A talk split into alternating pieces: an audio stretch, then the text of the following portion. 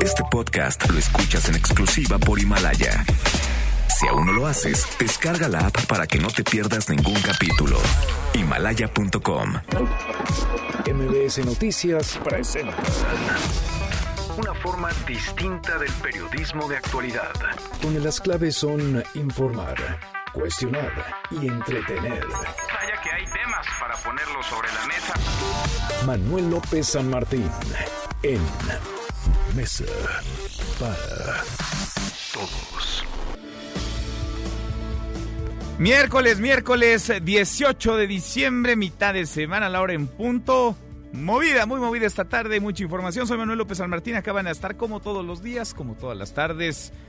Todas las voces, todas en esta mesa para todos. Una semana para Navidad. Voló este año, voló este 2019. Hay mucha información. El presidente López Obrador hoy encabezó en el Palacio Nacional la sesión del Consejo Nacional de Seguridad Pública y estuvieron, entre otros, los gobernadores, los mismos a los que ayer balconeó el gobierno federal por no pararse, por no ir a las reuniones de seguridad en sus respectivas entidades. Vamos a platicar del tema. Es un día este clave para Donald Trump. Se discute en la Cámara de Representantes de los Estados Unidos si va o no a juicio político en las próximas horas. En el transcurso de la tarde seguramente ganará el sí porque la Cámara de Representantes en su mayoría está ocupada por los demócratas, el partido rival, los enemigos al presidente de Estados Unidos. Y conforme avanzan los días, vamos conociendo más información en torno a Genaro García Luna, las acusaciones en su contra y ahora pues ya lo cacharon o le detectaron una transferencia desde la Secretaría de Gobernación hacia una empresa relacionada con él. Lo hizo la Unidad de Inteligencia Financiera, nada más y nada menos 2 mil millones de pesos. Mucho que poner sobre la mesa esta tarde. Arrancamos con las voces y las historias de hoy. Las voces de hoy. Andrés Manuel López Obrador, presidente de México. ese tema no debe tocarse. Considero que eso ya está eh, resuelto desde hace más de siglo y medio. Creo que eso se resolvió, eh, la separación del el Estado y de la Iglesia. Alfonso Durazo, secretario de Seguridad Pública y Protección Ciudadana. Hay una iniciativa muy relevante con el sector privado para articular toda la tecnología que tiene el sector privado vinculada exclusivamente a la seguridad pública. Ángel Ávila, dirigente nacional del PRD. La estructura electoral de Morena, que trabajó durante la campaña electoral como promotores del voto y que eh, llevaron, digamos, la gente a las casillas, etcétera. Es decir, una vez que López Obrador gana, se- ellos determinan utilizar el fondo de transición de 150 millones de pesos. Ellos destinan en salarios 132 millones de pesos. Jesús Padilla, presidente de la Coparmex en la Ciudad de México. 2020 sin duda alguna seguirá el mayor reto de la ciudad es el tema de la seguridad. El reto del país es la inseguridad y la economía. El reto de la Ciudad de México evidentemente es el de la inseguridad, retomar el crecimiento económico, la inercia que ya traíamos y uno que no hemos colocado es el, es el tema de la movilidad. Son las voces de quienes hacen la noticia, los temas que están sobre la mesa y estas, las imperdibles. De hoy le entramos a la información. El presidente López Obrador encabezó en Palacio Nacional la sesión del Consejo Nacional de Seguridad Pública y estuvieron todos los gobernadores, los mismos a los que el secretario de Seguridad Alfonso Durazo balconeó ayer por no acudir todos los días a las sesiones de seguridad matutinas.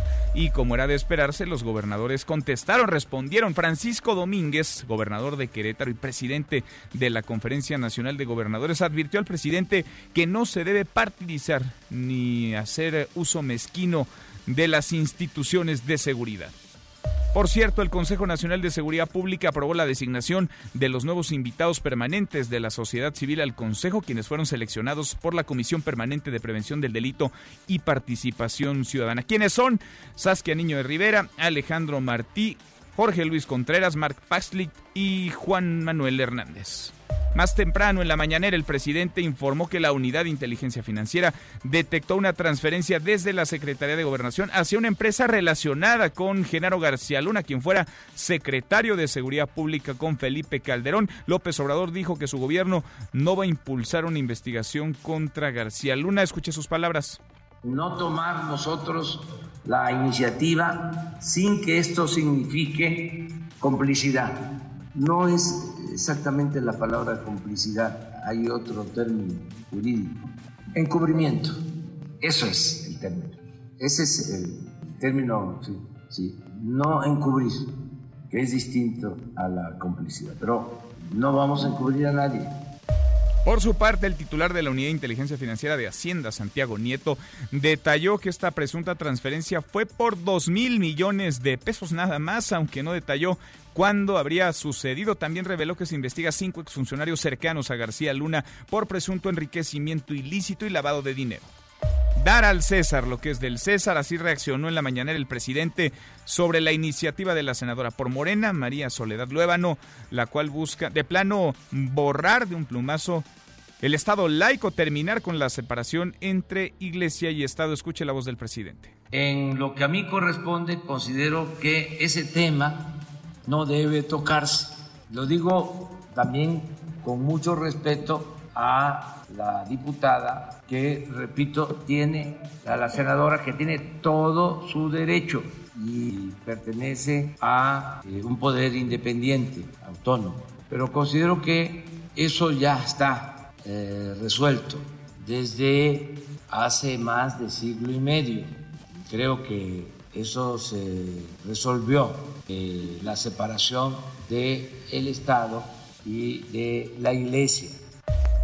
Bueno, ahí está el SAP entonces para la senadora. Y a propósito de senadores, de senadoras, Lili Telles, senadora a quien Morena ordenó expulsar de su bancada, acusó venganza y autoritarismo de Héctor Díaz Polanco, presidente de la Comisión Nacional de Honestidad y Justicia del partido. A través de su cuenta de Twitter, la senadora advirtió que se va a defender de radicales, entre otros del historiador Pedro Salmerón. Rosario Robles se queda en la cárcel pese a no compartir los criterios del juez de control Felipe de Jesús Delgadillo. Una magistrada federal confirmó la prisión preventiva que este le dictó a la extitular de Sedesol y Sedato en el gobierno de Enrique Peña Nieto por la estafa maestra. Le dieron la razón, pero la dejaron en la cárcel. Y el presidente López Obrador también en la mañanera celebró que la Cámara de Representantes de Estados Unidos aprobara en comisiones el nuevo TEMEC, el nuevo Tratado México-Estados Unidos y Canadá, el cual previó va a ser aprobado de manera definitiva antes del 20 de diciembre. Y la Cámara de Representantes de Estados Unidos está ocupada en otra cosa. Votará en las próximas horas a favor o en contra del juicio político contra Donald Trump. De aprobarse, el presidente republicano se convertiría en el tercero en enfrentar un impeachment. Y el Ministerio de Justicia de Bolivia giró una orden de aprehensión contra Evo Morales, a quien acusan de sedición, terrorismo y financiamiento al terrorismo. Y en la buena de hoy, porque también hay buenas, la población de jaguares en el país registró un aumento en los últimos 10 años. Cuéntanos, René, ¿cómo estás? René Cruz, buenas tardes. Manuel, muy buenas tardes. La población de jaguares en vida silvestre registró un incremento en los últimos 10 años al pasar de 4.000 individuos en el 2010 a 4.800 en el 2018. Gerardo Ceballos, presidente de la Alianza Nacional para la Conservación del Jaguar, destacó que la meta es que en los próximos años la población llegue a 7.000 individuos. Hemos trabajado en la conservación del jaguar durante 15 años y bueno, en nuestra coadyuvación con la sociedad civil, con otras eh, organizaciones académicas, con el gobierno, nos ha ayudado a que veamos que la población aumentó de 4.000 en 2010 a 4.800 en el 2018. El objetivo de la Alianza Nacional es que en un plazo de 6 a 8 años pudiera haber alrededor de 7.000 jaguares en México, que es lo que podrían mantener las selvas de este país si tuviéramos ya poblaciones sanas. En este sentido, el también biólogo de la UNAM refirió que se debe consolidar la Guardia Nacional Ambiental como eje fundamental para la protección del jaguar. Manuel, el reporte que tengo, muy buenas tardes. Manuel López San Martín es el anfitrión de esta mesa para todos. Lo bueno, lo malo y lo feo. Lo bueno esta tarde de miércoles, mitad de semana, miércoles 18 de diciembre. Hoy se discute, hoy se vota también en la Cámara de Representantes la posibilidad de someter a juicio político a Donald Trump, el presidente de Estados Unidos. Lo malo, pues lo malo es que aunque en la Cámara de Representantes, donde los demócratas son mayoría, parece que ganará el sí, en el Senado, donde los republicanos, el partido de Trump, tienen la mayoría, se frenaría este impeachment, se frenaría este juicio político. Lo feo es que Donald Trump se va a salir con la suya, se va a decir víctima, acusará persecución, tratará de capitalizar todo este show en su favor con la intención de buscar reelegirse en la presidencia el año que entra. Lo feo, lo feo es que la reelección es probable, muy probable. Vamos a estar platicando del tema y también nos detendremos en este asunto, por decirlo menos, polémico, la separación entre iglesia y Estado. Parece que es un tema que estaba ya superado, rebasado, una discusión que ya había sido terminada y que estaba establecida en las leyes, como lo está el Estado mexicano, es un Estado laico, pero de pronto apareció una senadora, la senadora María Soledad Luébano de Morena, que trae bajo el brazo una iniciativa para borrar de un plumazo, para eliminar la separación entre la iglesia y el Estado. ¿Usted qué piensa? ¿Usted qué opina? ¿Es una regresión? ¿Debe respetarse la ley? ¿No es conveniente? ¿O hay que abrir la discusión de sobre nuestra pregunta del día. Opine con el hashtag Mesa para Todos. Abiertas ya nuestras vías de comunicación. El WhatsApp 5524-99125 o bien el teléfono en cabina 5166125. Pausa, vamos arrancando esta mesa, la Mesa para Todos. Infórmate también vía Twitter, arroba M. López San Martín. Llámanos, teléfono en cabina 5166125. Este podcast lo escuchas en exclusiva por Himalaya. Este es su archivo muerto en Mesa para Todos. Fragmento de la suite El Cascanueces de Priot Ilich Tchaikovsky, estrenada en San Petersburgo ante la presencia del zar Alejandro III, 18 de diciembre 1982.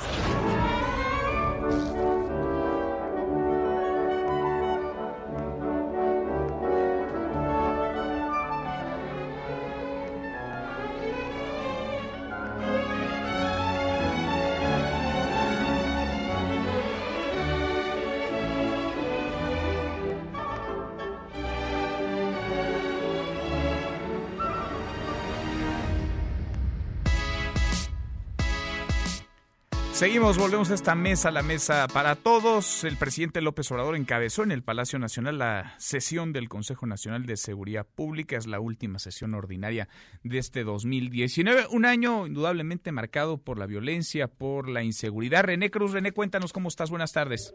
Hola Manuel, amigos del auditorio, muy buenas tardes. En efecto, con un llamado a la unidad y el respeto, este día se llevó a cabo la reunión del Consejo Nacional de Seguridad, donde uno de los principales acuerdos, Manuel, pues fue eh, pues de aprobar la desaparición del Secretariado Ejecutivo del Sistema Nacional de Seguridad Pública, el mismo que pues se encarga de llevar esta información respecto a la incidencia delictiva que se registra en el país.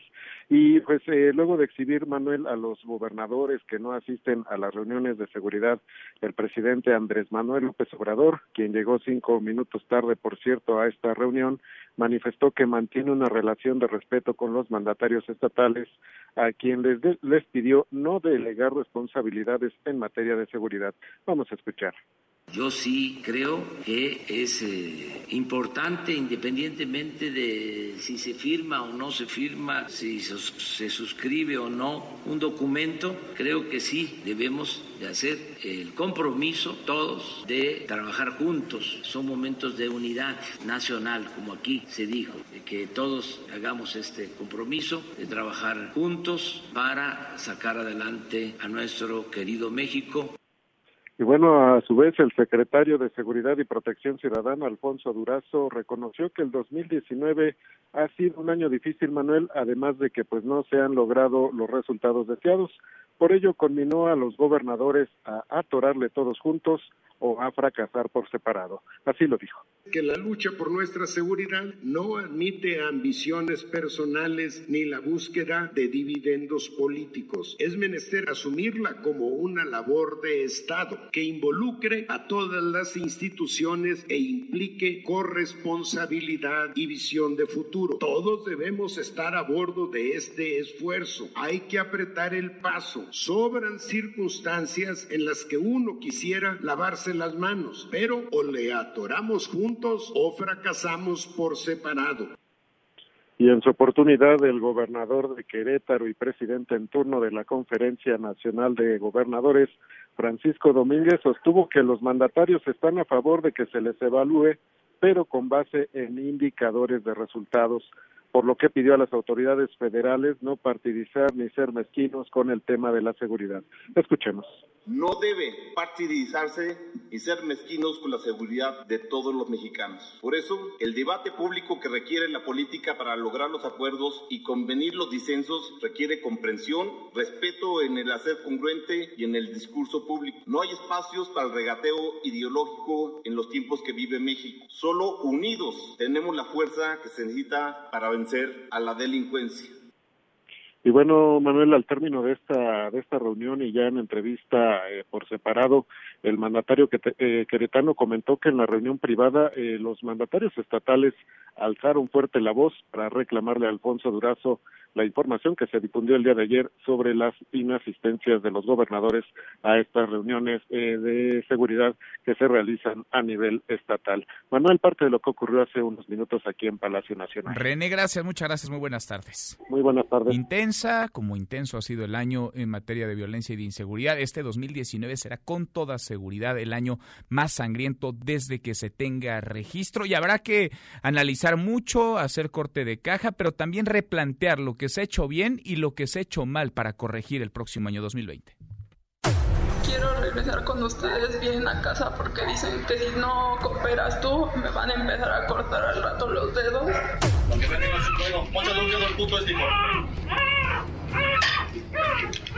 Cuando vinieron por mi esposo, vinieron cuatro hombres, mm, le sacaron la pistola y se lo llevaron. Señora, si quiere vivo a su esposo, sabemos dónde vive, sus hijos, dónde trabaja y qué es lo que trabaja. Todo me dijo punto por punto íbamos como cualquier turista, como cualquier familia a visitar el Nevado de Toluca, cuando unos sujetos armados nos truncaron el camino, se llevaron la camioneta de Vanessa, confiamos en que está bien Alejandro, mandamos toda la buena vibra y les pedimos sus oraciones para que pronto aparezca. Quiero irme, quiero largarme de aquí, estoy hasta la madre, que me estén chingando, que me vuelvan a amenazar, que me vuelvan a decir que me van a pegar un tiro, que van a chingar a mi familia con una chingada que no hay nadie que me pueda sacar de aquí de México, coño madre!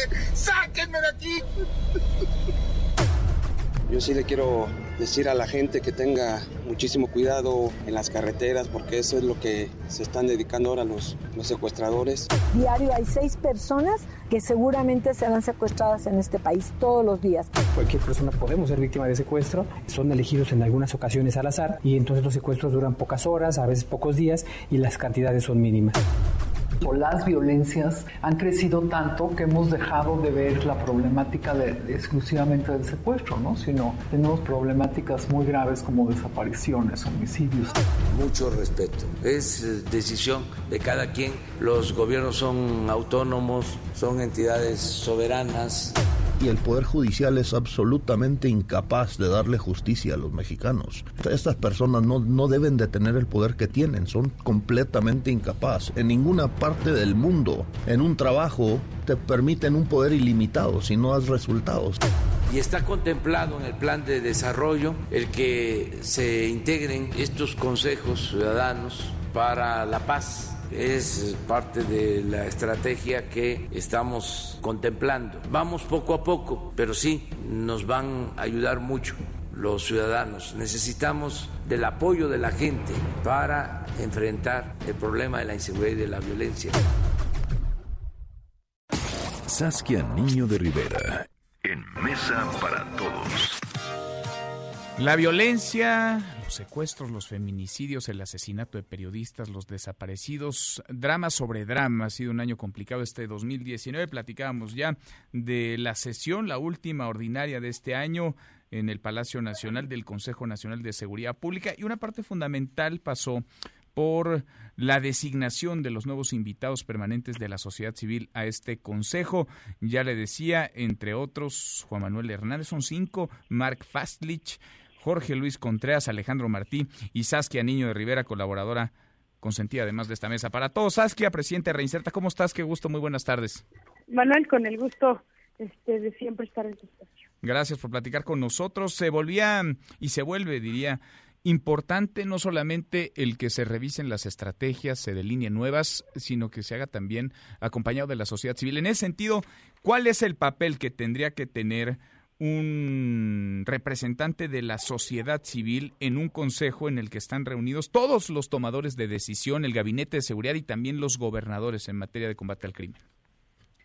Este, pues Manuel, antes que nada muy honrada de haber sido escogida para estar en este espacio, en este Consejo Nacional de Seguridad como invitada. Soy eh, la única mujer, lo cual siempre eh, es bueno que en estos espacios de, seguridad haya más presencia femenina porque suele ser un, ambiente de, de, hombres. Aquí eh, la labor específica que tenemos desde sociedad civil, mis, mis, mis colegas, mis compañeros y yo es supervisar, supervisar, acompañar y asesorar, trabajar de la mano de cada uno de los gobernadores, estar presente en estas conferencias que, eh, que se hacen en este, con este consejo para poder avanzar en lo que hacemos y la tarea que hacemos a día a día. Yo desde el sistema penitenciario, pero Alejandro Martí, por ejemplo, desde, desde todo el tema policial en materia de, de, seguridad, Jorge Contreras en todo el conocimiento que tiene eh, en materia de inteligencia eh, de seguridad, delincuencia organizada,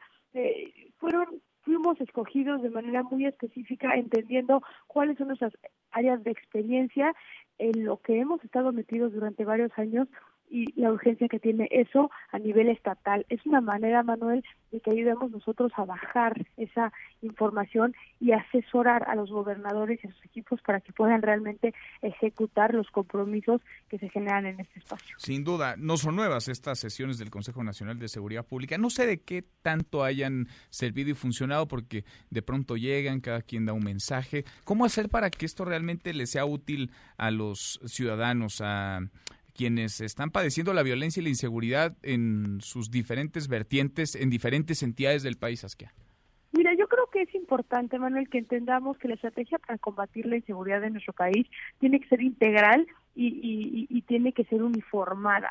No podemos pretender que de un día para el otro o en una, con un esfuerzo como puede ser el Consejo Nacional de Seguridad se solucione la, la, la, la inseguridad. Desde este consejo se aprueba lo que viene siendo el presupuesto en materia de seguridad, el presupuesto FAST que le conocen, eh, y el dinero que se tiene que dirigir hacia esos esfuerzos son aquellos que se, se acuerdan en este espacio. Entonces, sí es una forma de coordinar a todos los, los estados para que tengan, ahora sí que esfuerzos específicos, por ejemplo, eh, aumentar el salario de los policías, eh, combatir la corrupción en los ministerios públicos, especialmente con el sistema de justicia penal. Todo este tipo de acuerdos que, que, se tuvieron hoy, habló mucho el presidente y se firmó un acuerdo para generar centros y programas específicos para combatir la adicción, ese programa para, para jóvenes. Si esto lo hacemos de una manera bilateral y nos vamos con todo, digamos, en conjunto, el Consejo va a funcionar y debe funcionar de su manera. Creo, y, y, ayer sonó mucho con, con ahora sí que el nombramiento que hizo el presidente de aquellos gobernadores que no estaban asistiendo al, al, Consejo, un espacio donde todos los gobernadores de la mano del presidente, así como los titulares de las diferentes entidades e instituciones eh, federales, es un espacio de coordinación para combatir en lo absoluto la inseguridad de de, este país. Desafortunadamente la, inseguridad, especialmente cuando hablamos de delincuencia organizada, no se frena solamente en un estado o está enfocada. Tiene que haber esfuerzos eh, en el Triángulo Dorado, por ejemplo. Esos gobernadores tienen que estar al tiro y tienen que estar hablando y tienen que hacer esfuerzos en conjunto para poder combatir el narcotráfico. Entonces, Manuel, sin duda el Consejo no es una herramienta que solucione la inseguridad en el, en el, en el país, pero es un espacio que enfoca la, la problemática y acompaña a los gobernadores quienes quieren y hasta donde quieran entrarle para sacar este país adelante. Sin duda, la inseguridad no la genera una sola persona, tampoco la va a resolver una sola persona. Ahí se necesita el esfuerzo coordinado conjunto de los gobiernos, también de la sociedad. Saskia, pues enhorabuena por este nombramiento, por esta designación y seguimos platicando en esta mesa para todos como todas las semanas. Gracias. Estoy muy honrada, Manuel, y gracias por, por, por esta mención y mi compromiso y lo reitero también aquí en tu espacio eh, para trabajar para construir un México más seguro ha sido y sigue siendo ahora desde esta, desde esta trinchera. Gracias, Asquia. Al contrario, Manuel, un abrazo para ti todo. De vuelta, y el tema, por supuesto, de seguridad estuvo antes, más tempranito en la mañanera, donde se habló de eso y de otras cosas. Hatsiri Magallanes, ¿cómo estás, Hatsiri? Buenas tardes. ¿Qué tal, Manuel? Buenas tardes, buenas tardes al auditorio. Sí, como tú bien lo comentas, diversos temas se tocaron el día de hoy en esta conferencia aquí en Palacio Nacional.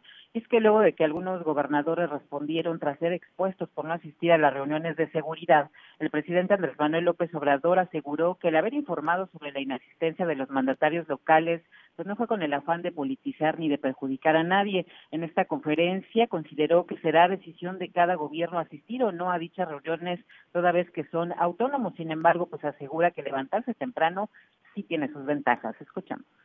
Yo sí pienso que el que se levanta temprano tiene alguna ventaja, porque temprano se reparten los pedacitos de suerte y el que se levanta tarde ya no alcanza boleto, pero mucho respeto. Es voluntario, es decisión de cada quien. Los gobiernos son autónomos, son entidades soberanas, los estados.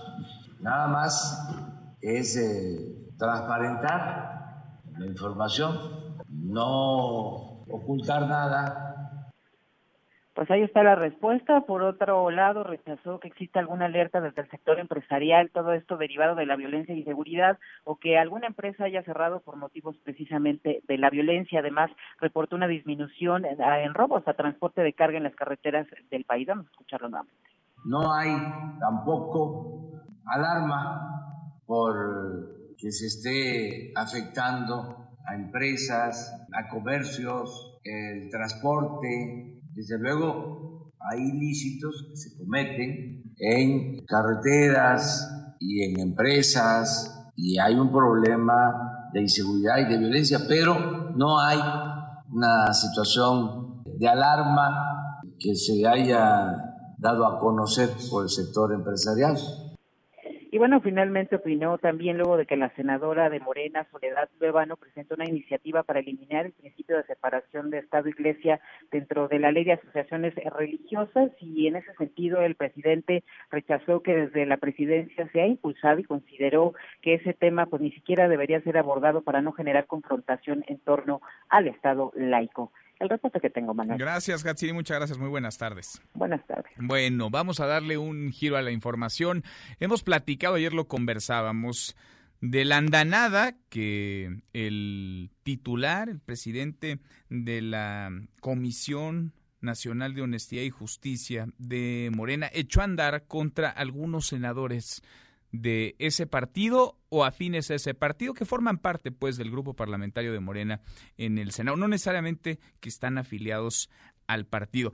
Fue contra Ricardo Monreal a partir de una queja, pero también contra la senadora Lili Telles. ¿Por qué? Pues porque a el presidente de esta comisión, al titular de este órgano, Héctor Díaz Polanco, no le gusta todo lo que opina una senadora y entonces él decidió que podía expulsar de un grupo parlamentario a quien no milite en el partido del que él sí forma parte. Yo le agradezco mucho a la senadora Lili Telles que platique con nosotros esta tarde. ¿Cómo estás, Lili, senadora? ¿Cómo te va? Bien, gracias. Hola, Manuel. Gusto en saludarte, gusto en escucharte. ¿Cómo tomas pues esta decisión? No sé si la viste venir antes, si te cayó de sorpresa, la de Héctor Díaz Polanco de pedir tu separación del grupo parlamentario de Morena en el Senado pues lo estaban promoviendo en una página en change.org, ya habían eh, empezado a promover ahí, pero cuando pidieron firmas para solicitar mi expulsión, juntaron muy pocas firmas. Eh, ya llevaba mucho tiempo esa página y tenían muy pocas firmas del público. Y ahora lo que me causó sorpresa es la fecha en que lo hicieron. Creo que pensaban que yo andaba de luna de miel y, que eso no me iba a permitir eh, estar en la Ciudad de México para defenderme, pero yo no salí de luna de miel porque pues todavía tenía sesiones en el Senado, tengo trabajo. Y todo esto en realidad es una simulación, que es lo que, que es lo que me da coraje, porque porque eh, Díaz Polanco y sus eh, tres amigos ahí, más los fans que tiene, saben, saben que no es competencia lo que ellos digan que no es competencia del Senado, que no es vinculante, que ellos pueden decir misa y que el Senado no, no tiene por qué obedecerles. Ese es el punto, ellos lo saben y aún así lo hacen. Lo hacen para que haya un linchamiento contra mi persona. Es un acto de simulación para conseguir un linchamiento mediático contra Lili Telles. Así es. Ahora, Eso es una hipocresía, ¿verdad? ¿Quiénes son estas personas y qué es lo que buscan realmente, Lili, cuando de pronto parece o no parece? Hay muchos otros temas más relevantes hoy que discutir en la arena de lo público, que pasan evidentemente por el Senado, por el Congreso, pero que también tendrían que ocuparnos como país, como para estar metidos en pleitos, enfrascados en una discusión, en este caso interna, dentro de un propio grupo parlamentario. Pues ni siquiera es en el grupo parlamentario, eh, porque eh, la mayoría de los senadores eh, del grupo en el que estoy, eh, pues no aceptan estas cuestiones. Yo ni siquiera estoy en el partido, pero son tan peleoneros el grupo de, de Díaz Polanco y su gente que no conformes con tener un montón de problemas en Morena internos, como ellos se, fíjate, en esa comisión hablan de fraternidad y un montón de cosas, pero ellos se están eh, atacando de una forma horrible. Entonces, y aparte, yo que no estoy ahí, voltean para buscar pleito conmigo, ni quien les entienda. Tal vez tienen una vocación por el conflicto innata, no les entiendo. Ahora, ¿qué te han dicho a ti tus compañeros y compañeras senadoras? Veíamos declaraciones tanto de Mónica Fernández, la presidenta del Senado, como del coordinador de Morena, Ricardo Monreal, en el sentido de arroparte, de respaldarte, apoyarte. Pues creo que es una posición institucional porque lo porque el partido no se puede meter al Senado. Entonces, aquí la pregunta es quién sigue, qué senador sigue para pasar por la guillotina de Díaz Polanco. Se escudan en, en mi postura sobre el aborto, pero en realidad es una venganza de su amigo Pedro Salmerón porque yo pedí que se le destituyera del Instituto de Investigaciones de las Revoluciones Mexicanas. El mismo que aplaudió el asesinato. A- él le dijo valiente a los asesinos de don Eugenio Garza Sada. Yo, teni- yo tengo como senadora facultad de pedir, de solicitar su expulsión, que lo que retiran del cargo, aunque no depende de mí. Entonces, él atribuye que lo hayan quitado de ahí a mi solicitud y está lleno de rencor y está sufriendo mucho. Parece que el cargo le gustó mucho, le ha dolido mucho, entonces me la cobra un día sí y otro también. Lili, senadora, tú no militas en Morena, no piensas militar en Morena, acompañas el proyecto del presidente López Obrador. ¿Ves en esto un intento de golpear a quienes están eh, respaldando el proyecto del propio presidente para que sea un solo grupo, una sola visión la que se imponga?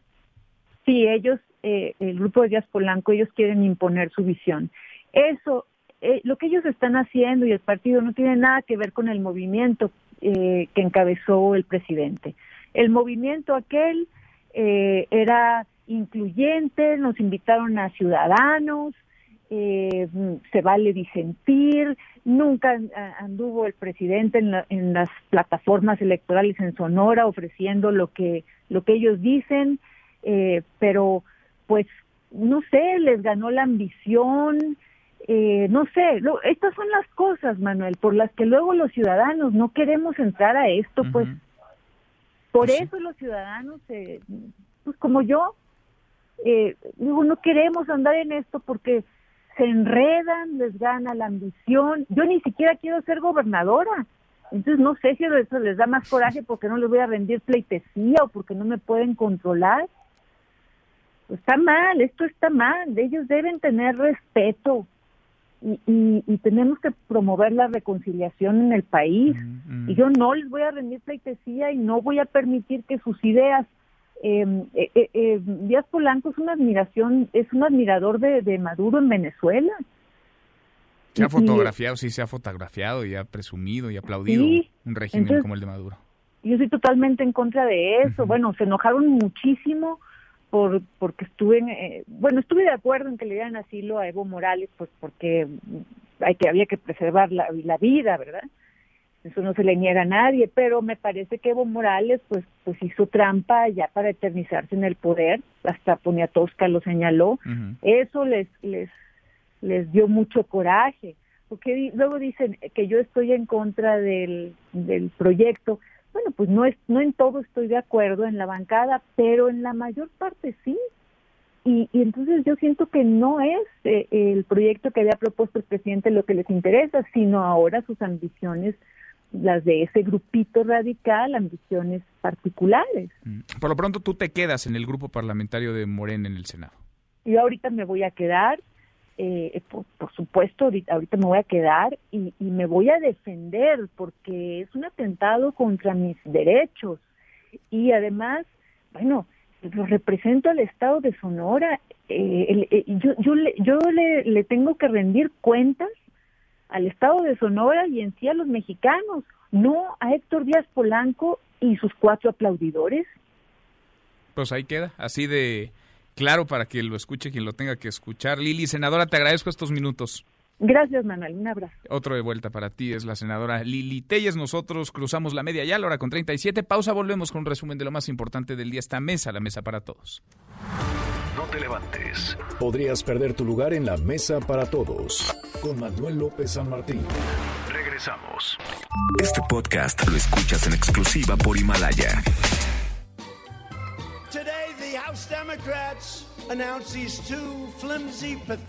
No hice nada malo, insiste Trump. A unas horas de que el Congreso decida si lo lleva o no a un juicio político, el presidente de Estados Unidos insiste en que no hizo nada malo. That's life. That's what all the people say. Seguimos, volvemos a esta mesa, la mesa para todos, cruzamos la media ya, a la hora con 38 le entramos a un resumen con lo más importante del día. Resumen nacional. El presidente López Obrador se pronunció por investigar a las agencias extranjeras que colaboraron con Genaro García Luna en temas de seguridad. Escuche.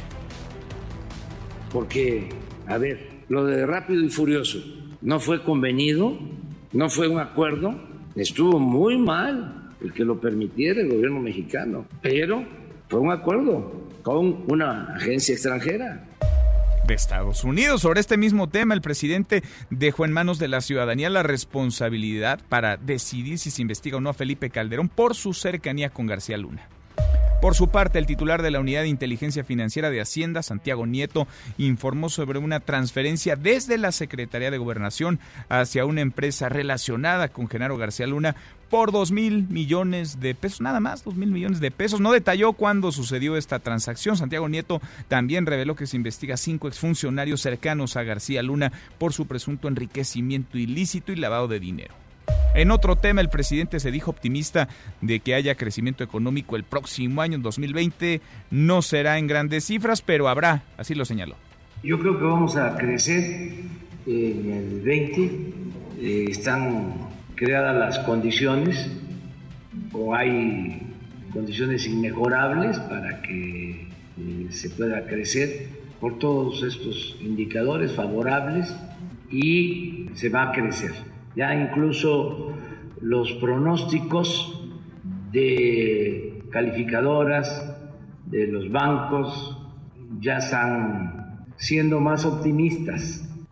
Bueno, en una carta, Juan Carlos García salió a defenderse ante los señalamientos por el asesinato de su exesposa, de Abril Pérez, e incluso dice que ella fue quien lo atacó en enero de este año, el colmo del cinismo, de la desvergüenza. Este hombre atacó con un bat mientras dormía a su entonces esposa, estuvo detenido, un juez le abrió la puerta de la libertad reclasificando el delito, salió libre y a las pocas semanas su entonces esposa murió, fue asesinada eh, cuando se dirigía al aeropuerto internacional de la Ciudad de México acompañado de sus hijos. Fue asesinada de dos tiros frente a la mirada de sus hijos. Cuéntanos, Juan Carlos, ¿cómo estás, Juan Carlos Alarcón? Buenas tardes. Gracias, Manuel. Buenas tardes. En un intento más para evitar ir a prisión, Juan Carlos García, ex esposo de Abril Cecilia, envió una carta a la jefa de gobierno, Claudia Sheinbaum, en la que insiste que es inocente y expone aspectos como métodos de defensa, pese a que el panorama jurídico le es adverso. El procesado, quien se encuentra en los Estados Unidos, según menciones de la propia Procuraduría, negó de manera categórica estar involucrado en dicho crimen perpetrado el 25 de noviembre y dejó en claro que no tuvo intervención alguna. En la misiva mencionó que en la discusión que sostuvo con Abril a principios de 2019 y por la que se originó el proceso penal en su contra, reiteró que fue ella quien lo atacó y lo lesionó con un cuchillo, por lo que solo interpuso un mecanismo de defensa. En lo que respecta a la Procuraduría Capitalina, su titular Ernestina Godoy dijo que el envío de la misiva forma parte de su defensa y aclaró que no fabricarán culpables y solo las investigaciones demostrarán la verdad de los hechos. Él envió una carta negando categóricamente, nosotros vamos a seguir con nuestras investigaciones, no, no vamos a fabricar culpables, siempre lo hemos dicho. Recibimos, como recibimos la comunicación de otras personas, recibimos la de Todas las personas tienen derecho a defenderse y nosotros respetamos la defensa, pero nosotros seguimos con nuestras investigaciones y ya, ya dirán dictámenes, dirán la revisión de cámaras, todo lo que estamos haciendo, quién tiene responsabilidades, ¿no? Informó Juan Carlos Alarcón. Gracias, muchas gracias Juan Carlos. Bueno, y este ha sido un día frío en la Ciudad de México. El termómetro marcó 8 grados centígrados en las primeras horas del día. Debido a estas bajas temperaturas se activó ya la alerta naranja en seis alcaldías. Álvaro Obregón, Coajimalpa, La Magdalena Contreras, Milpalta, Tlalpan y Xochimilco. Por la noche se espera un nuevo descenso en la temperatura. Hasta aquí el resumen con lo más importante del día. Gibran Ramírez Reyes en Mesa para Todos. Como todos los miércoles, me da gusto saludar a Gibran Ramírez Reyes, académico, secretario general de la Conferencia Interamericana de Seguridad Social. Gibran, ¿cómo te va? Buenas tardes. ¿Qué onda, Manuel? ¿Todo bien? ¿Tú qué tal? Bien, ¿cómo van las posadas, Gibran? Nada de eso todavía. ¿No? Bueno, hay tiempo, todavía hay tiempo para, para irse poniendo a tono con este cierre de año. Un aumento, un brinco, como no habíamos visto en décadas al salario mínimo, 20% a partir del primero de enero. ¿Cómo lo ves? Me parece que es un cambio fundamental lo que se dio en este año, digamos, eh, el cambio al salario mínimo para 2019 y el cambio para 2020 es histórico, como dices, revierte una tendencia de décadas, pero creo que sobre todo se trata de un cambio moral e ideológico. El salario mínimo es un estándar moral, lo que decide una sociedad que es lo mínimo que debe recibir un trabajador. Y nuestro estándar moral estaba muy bajito y bajando. Era más importante mantener el salario mínimo bajo como ancla antiinflacionaria a que la gente tuviera algo para comer. Es un salario, era un salario de miseria. Y parece más interesante visto en perspectiva, porque mientras estamos discutiendo un montón de cosas que son noticiosas, parece que los grandes procesos se nos van. Y como todo se lee bajo una óptica adversarial, cambios que son estructurales, que pueden ser positivos, que están siendo positivos, ya eh, David Kaplan registró los efectos de la subida del salario mínimo este año, ¿no? Aumentó la masa salarial, aumentó el salario promedio, la CONASAMI registró que incrementó beneficio especialmente a los jóvenes y en la frontera, aunque pase todo esto, nos pasa de largo por muchas otras cosas. Entonces, está esta subida al salario mínimo y por otro lado, la iniciativa que mandó el presidente sobre el cuarto constitucional, que institucionaliza las transferencias. Eh, que es una cosa fundamental. En Brasil sucedió en el 88 la institucionalización de un nuevo sistema de seguridad social que establecía las transferencias y cómo se financiarían. En los estados de bienestar en el siglo XX sucedió también. Es decir, es dar un nuevo rumbo al Estado, es cambiarlo ideológicamente y es superar el fantasma del clientelismo. ¿Por qué? Porque si todas esas cosas, si el salario mínimo, si el, las transferencias económicas se quedan en la Constitución, en las instituciones, pues entonces no se pueden condicionar, no se puede condicionar su otorgamiento, que es lo que sí pasaba antes. Trascienden, digamos, a un, a un, gobierno. Ahora, sobre este tema, Gibran platicaba eh, a propósito del el aumento, el incremento al salario mínimo con la secretaria Luisa María Alcalde, y le preguntaba yo sobre las resistencias, porque de pronto sale el gobierno, aparecen los trabajadores también, la iniciativa privada, todos aplauden y uno dice, bueno, ¿y por qué entonces no se incrementó el salario mínimo antes. ¿Por qué tardamos tanto? ¿Por qué vamos tarde en este incremento que ya lo apuntas y creo que con mucha razón lo que había como salario mínimo no alcanzaba ni para lo mínimo, era pues sí, un salario de miseria, de hambre. Bueno, hay dos cosas.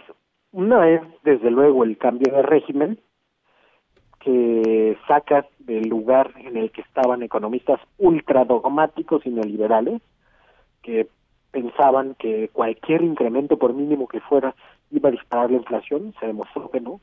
Y por otro lado, algo muy concreto, que fue eh, la reforma que desvinculó a los salarios mínimos, sobre todo del monto de las pensiones, que es ahí un tema polémico, y de otras cosas como las multas, ¿no?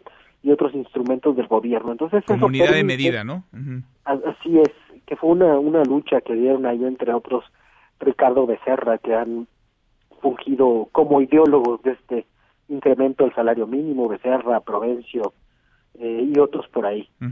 Entonces, esa es la condición de posibilidad concreta y la otra, la ideológica, que es el cambio de régimen. Yo creo que, que es un consenso nacional y eso es de festejarse. Solo algunos, algunos perdidos, algunos estudiantes de primer semestre de economía eh, están lamentando el incremento del salario. yo he leído yo he leído algunos que tienen hasta doctorado, Gibran, o que escriben incluso en diarios que dicen se va a disparar la inflación. ¿Cómo ves?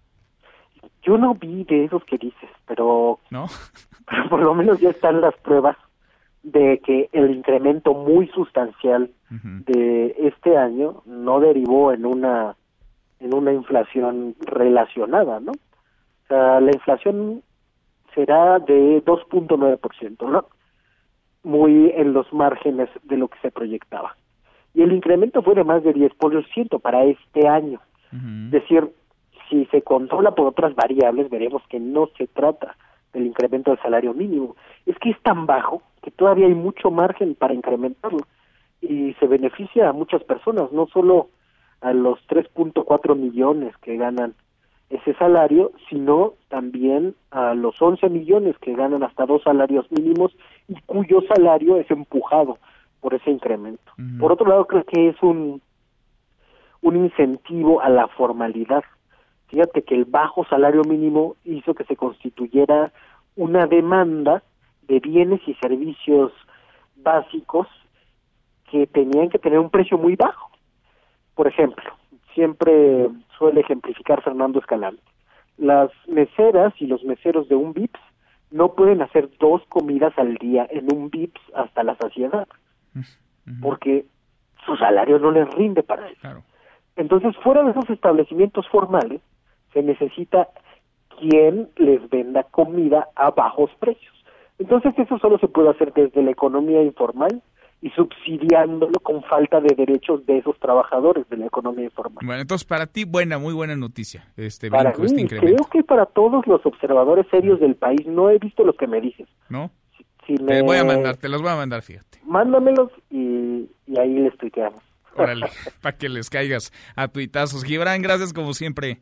Gracias a ti, Manuel. Un abrazo. Otro de vuelta, un abrazo. Gracias. Es Gibran Ramírez Reyes, como todos los miércoles en esta mesa para todos. Pausa y volvemos. Hay más. En esta mesa nos importa tu opinión.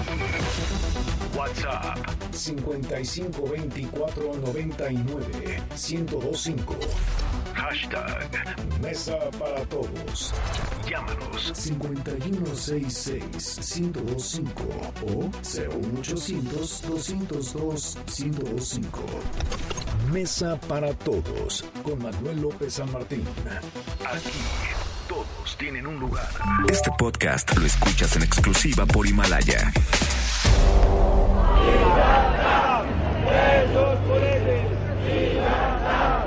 Derby de alto riesgo ante posibles protestas afuera del Camp Nou.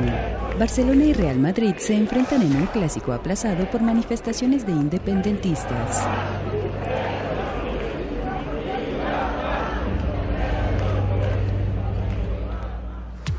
Los numeritos del día. Citlali Sáenz, qué gusto saludarte, Citlali, ¿cómo estás? Hola Manuel, buenas tardes a ti, buenas tardes también a nuestros amigos del auditorio. Te comento que en este momento están registrando avances los principales índices en Wall Street. El Dow Jones Industrial gana 0.08%, el Nasdaq está avanzando 0.29% y gana el S&P BMW de la Bolsa Mexicana de Valores 1.39%, ya superó la barrera de las 45 mil unidades, se ubica en 45 mil 29.60 unidades. En el mercado cambiario, dólar en ventanilla bancaria se compra en 18 pesos con 39 centavos, se vende en 19 pesos con 24, el euro se compra en 21 pesos con 5 centavos, se vende en 21 pesos con 8 centavos. Manuel, mi reporte al auditorio. Gracias, muchas gracias, Itlali. Buenas tardes. Buenas tardes. Economía y finanzas con Eduardo Torreblanca. Lalo, qué gusto saludarte, ¿cómo estás? Manuel, ¿cómo estás? Muy buenas tardes, buenas tardes al auditorio. Muy buenas tardes. Me llama la atención un indicador, porque parece que va a contrasentido una parte de este con la otra. Guanajuato concentra el 10% de los homicidios dolosos en lo que va de este 2019. Es el estado en donde más asesinatos se han registrado, pero al mismo tiempo Guanajuato es líder económico en el país. Lalo, ¿cómo está eso?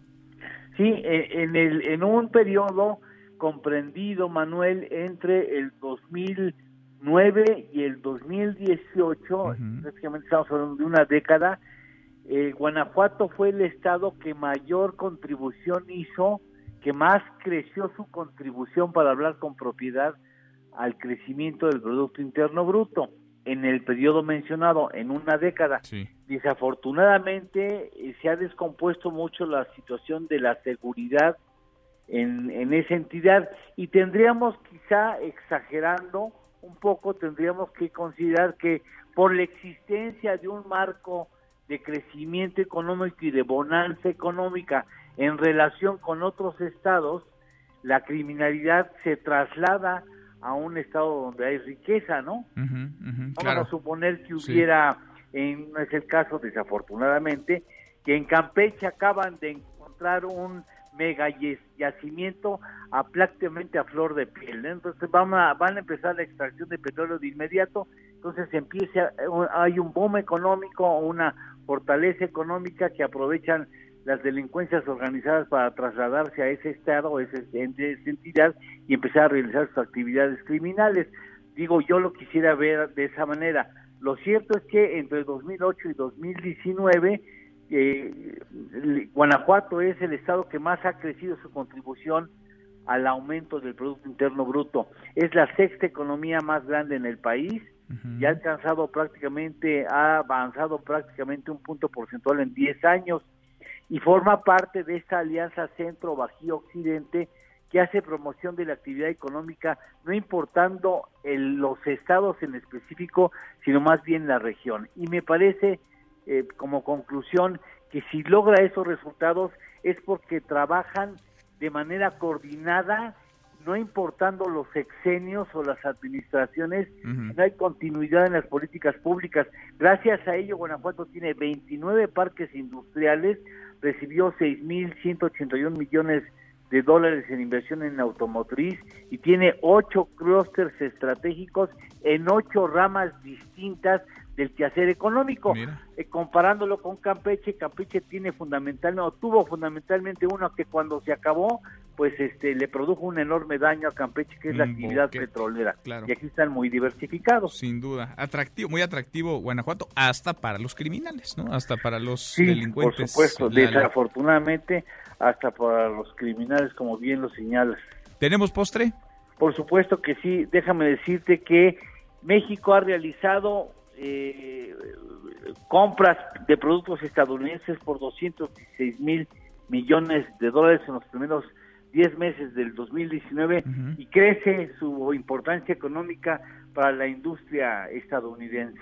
Buen dato. Dependemos, ya lo hemos platicado en otras ocasiones, mucho de Estados Unidos, pero también de Estados Unidos de México. Gracias, Lalo. Gracias, Manuel. Gusto en saludarte. Buenas tardes. Igualmente, muy buenas tardes, Eduardo Torreblanca. Con él cerramos esta primera hora saludando a nuestros amigos de Aguascalientes. Aguascalientes, allá nos escuchan a través de Alternativa en el 92.7 de FM. Pausa y volvemos con la segunda de esta mesa, la mesa para todos. Información para el nuevo milenio. Mesa para todos con Manuel López San Martín. Regresamos. Este podcast lo escuchas en exclusiva por Himalaya. Elogios para J.J. Abrams por Star Wars, El ascenso de Skywalker. El director había confesado sentirse aterrado al mostrar la película, pero tras su proyección llegaron los aplausos.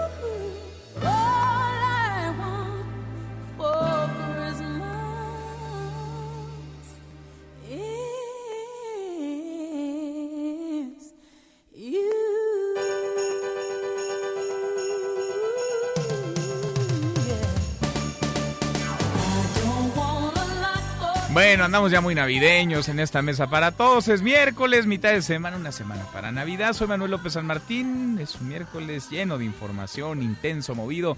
Vamos a revisar las redes, cómo se mueven las cosas en Twitter de las redes, esta mesa, la mesa para todos. Caemos en las redes. Se está moviendo el hashtag Estado laico desde ayer y también el nombre del presidente López Obrador. Y es que apareció una senadora por el estado de Zacatecas, María Soledad Luevano, de Morena, que propone en una iniciativa borrar de un plumazo, desaparecer la separación entre las iglesias y el Estado. Así como lo escucha, una discusión que parece haber quedado atrás, en donde todos estábamos de acuerdo, el Estado mexicano es uno laico, bueno, pues ella decide que no, que ella quiere otra cosa y metió una iniciativa de ley en el Senado. ¿Qué podrían hacer las organizaciones, las asociaciones religiosas? Pues de entrada participar en política, en toda la política, salvo la electoral, podrían además eh, tener fines de lucro, vaya, sería un parteaguas, es una iniciativa que los expertos han calificado de retrógrada. El propio presidente López Obrador habló del tema en la mañanera. Esto dijo. En lo que a mí corresponde, considero que ese tema no debe tocarse. Lo digo también con mucho respeto a la diputada que, repito, tiene, a la senadora que tiene todo su derecho y pertenece a eh, un poder independiente, autónomo. Pero considero que eso ya está eh, resuelto desde hace más de siglo y medio. Creo que eso se resolvió, eh, la separación del el Estado y de la Iglesia. Bueno, pese al jalón de orejas, hoy en la mañanera, insiste Soledad Luébano, tuiteó hace unos minutos. Vivimos en una democracia donde todos los temas se pueden debatir con respeto y apertura. Solicité a la Junta de Coordinación Política del Senado que mi iniciativa sobre asociaciones religiosas se debata en Parlamento abierto. Ya no será evidentemente este año, ya va de bajada 2019, pero el próximo quiere debate, quiere discusión y quiere su iniciativa. Se mueve además el nombre de Genaro García Luna y es que también en la mañana el presidente informó que la Unidad de Inteligencia Financiera había detectado transferencias en favor de Genaro García Luna o de empresas ligadas a él. Más tarde, el titular de la Unidad de Inteligencia Financiera, Santiago Nieto, detalló que esta presunta transferencia fue de 2 mil millones de pesos, salió de gobernación hacia una empresa de la que García Luna sería accionista. Se estaría investigando además de al exsecretario de Seguridad Pública, quien fuera el hombre fuerte en la estrategia de seguridad de Felipe Calderón, a cinco exfuncionarios que estarían ligados a él. Se mueve además en otros temas el hashtag Star Wars Rise of Skywalker y es que el primer minuto de mañana jueves se va a estrenar el capítulo final de la Guerra de las Galaxias y vaya que hay quienes lo han estado esperando desde hace semanas, meses, han estado contando los días. Con este se pone fin a esta saga, esta exitosísima saga que comenzó un 23 de diciembre de 1977 con el episodio 4, Una nueva esperanza. Ya que andamos en temas del cine, se mueve también el hashtag Señor de los Anillos, parece broma, pero no, es real y a lo mejor usted conoce de alguien a quien le puede interesar esto. La serie de Amazon, El Señor de los Anillos, está buscando gente sin dientes, peluda, con arrugas, dicen ellos con cara un poco fea, para actuar como orcos. El rodaje será en Nueva Zelanda y la producción está teniendo problemas para cubrir el perfil de los extras, así que pues si usted conoce a alguien, pues nomínelo, a lo mejor se gana un viaje a Nueva Zelanda, todo pagado evidentemente y además aparece en la serie de Amazon del Señor de los Anillos, aquí ya están candidatando a más de uno, pero bueno, usted sabe, usted voltea a su alrededor y si conoce de alguien anímelo, nomínelo. Y por último, varios hashtags futboleros. Monterrey, Mohamed, Layún, Barça, Real Madrid. Es una tarde esta de miércoles futbolera, muy futbolera. De eso vamos a platicar con Nicolás Roma.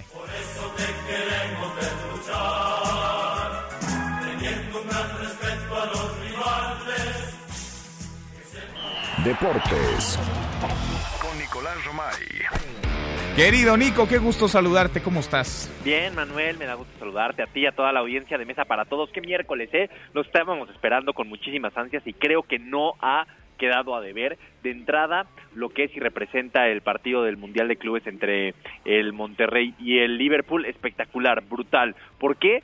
Porque sí nos imaginábamos que el Liverpool iba a estar en la final como está, pero no sufriendo tanto. El partido de Monterrey es para sentirnos orgullosos. No era nada fácil eh, el plantarle cara a un equipo como el Liverpool. Lo hizo Rayados, que empezó perdiendo 1 por 0, después empató el partido 1 por 1, terminó perdiendo 2 por 1, pero Monterrey de verdad que supo sufrir con carácter, con orgullo, sabiendo estar, y así logra el conjunto de, de Mohamed, para mí, hacer la mejor participación en la historia de los equipos mexicanos Ay, en el Mundial de, de Oye, a ver, a ver, pierde de último minuto Rayados del Monterrey. Eh, de último minuto a literal al 89, 90. Sí. Ya le están echando la culpa en redes a Layún, a Miguel Layún. Sí, debatible. A ver, sí, la Jun pierde la, la marca, pero me parece que, que no es culpa de, ¿no? de Había entrado de cambio además Miguel Layún. Había entrado de cambio en el minuto 80 cuando todavía estaba uno por uno y pues sí, pierde la marca, pero eh, no sé, Mohamed Salah hace una jugada fantástica por la banda de la derecha, se lleva a todos los de Monterrey, incluido la Jun.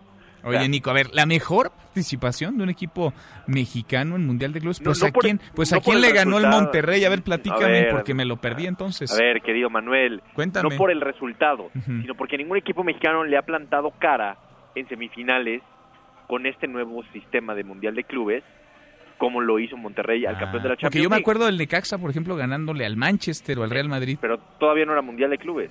Ah, ya era Mundial de Clubes, fue el primer Mundial de Clubes, Nico. Fue en, te- fue en eh, el partido por el tercer lugar, que ganó en penales eh, el Necaxa. ¿Cuántos partidos ganó el Monterrey? Uno. Bueno, todavía uno. Uno, Nico. Falta para jugar por el Y ya, ya, lugar. ya lo estás haciendo el mejor equipo de todos los tiempos, el ver, Monterrey. Nunca, nunca habíamos visto a un equipo mexicano tan cerca de estar en la final. ¿Es verdad o no? Bueno. ¿Es verdad o no? Bueno, Nico, ganando un partido, uno nada más. No, bueno. eh, ¿Ganaron ya- un partido un equipo de dónde? Ni sé el de. Qatar, el de De Qatar. Sí. Bueno, está bien. Está bien, Nico. Y ya si al rato el América le gana la final, pues el América será el mejor equipo de la galaxia. No, no, no, porque no ganaron el Mundial de Clubes. Pero no, sí hay que darle mérito a Monterrey, Sí. ¿eh? Sí hay que darle mérito a lo que hizo Monterrey. Bueno, Manuel, no, bien, no seas tan feo. bien. Optimista, Nicolás Roma. Y me da gusto, se ve que ya No. estás en época navideña. Le, plantó, paz, le plantó cara, no, le plantó cara al, al Liverpool. Lo tenemos que decir Está con bien. todas sus letras.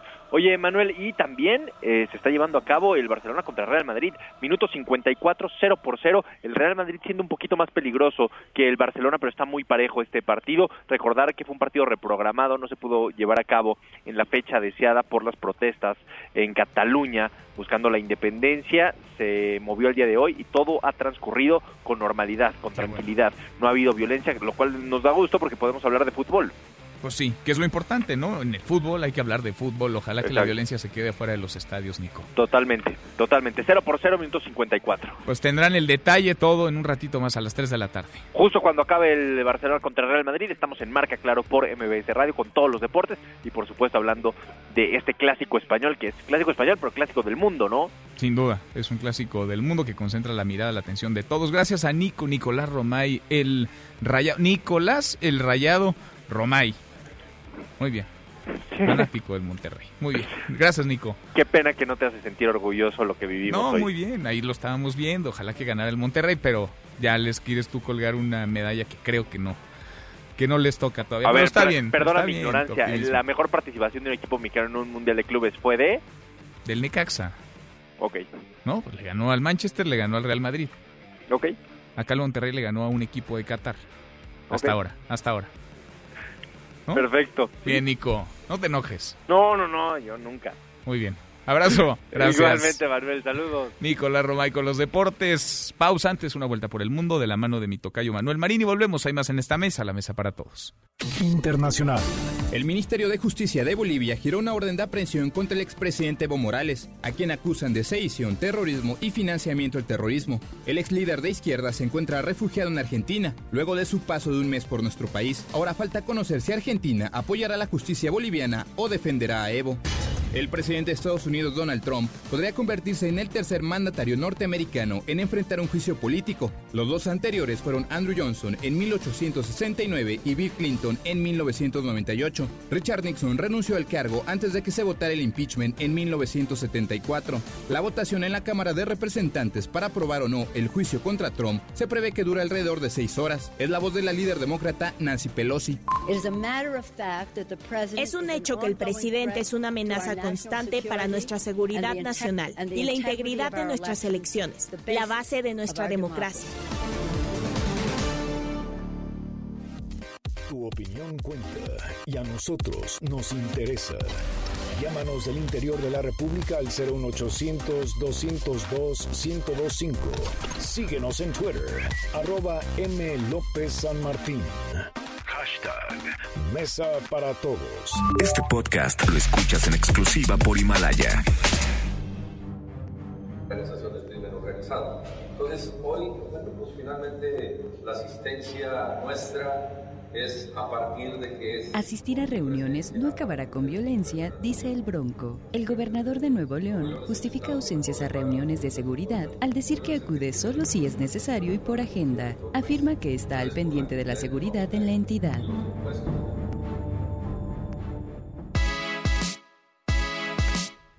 Seguimos, volvemos a esta mesa, la mesa para todos. Rosario Robles, quien fuera titular de Sedesol y Sedatu en el gobierno de Enrique Peña Nieto, se queda en la cárcel. Le dan la razón, pero se queda en prisión. René Cruz, cuéntanos, René, ¿cómo estás? Buenas tardes.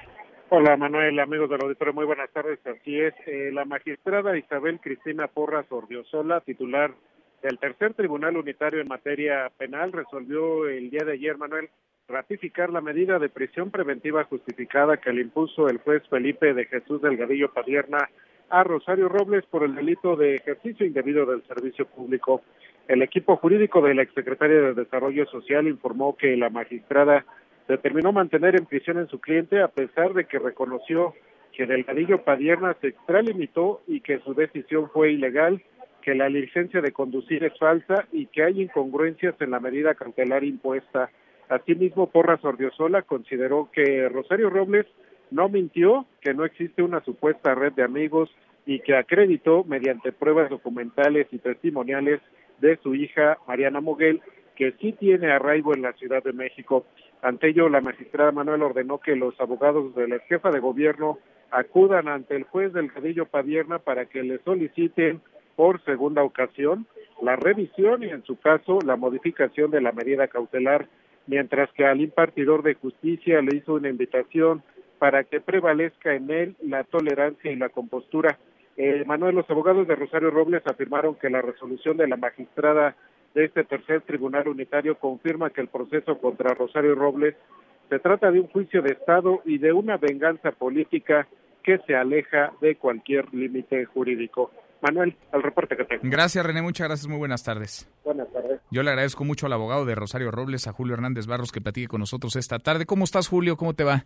Manuel, con el gran gusto de saludarte, igual que a todo el auditorio, muy buenas tardes. Gracias. Igualmente, pues yo ya no entendí si les dan la razón por qué es que se queda en prisión Rosario Robles. No, yo tampoco lo entiendo. Fíjate que en los más de 30 años que tengo de ejercicio profesional dedicándome a esta área del derecho penal, Manuel, jamás había visto una sentencia tan incongruente como la que estoy leyendo. ¿no?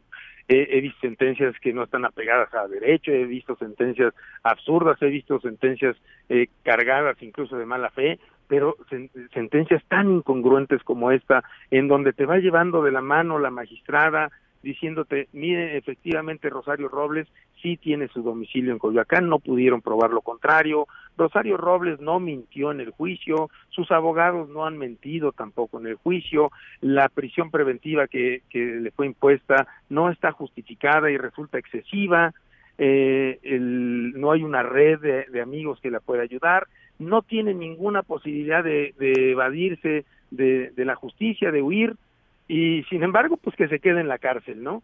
Ah, yo me imagino un examen en donde te está revisando el maestro todas tus respuestas y te dice la 1 está bien, la 2 está bien, la 3 está bien, la 10 está bien, todas están bien, tienes 4 de calificación, hermanito, ¿no?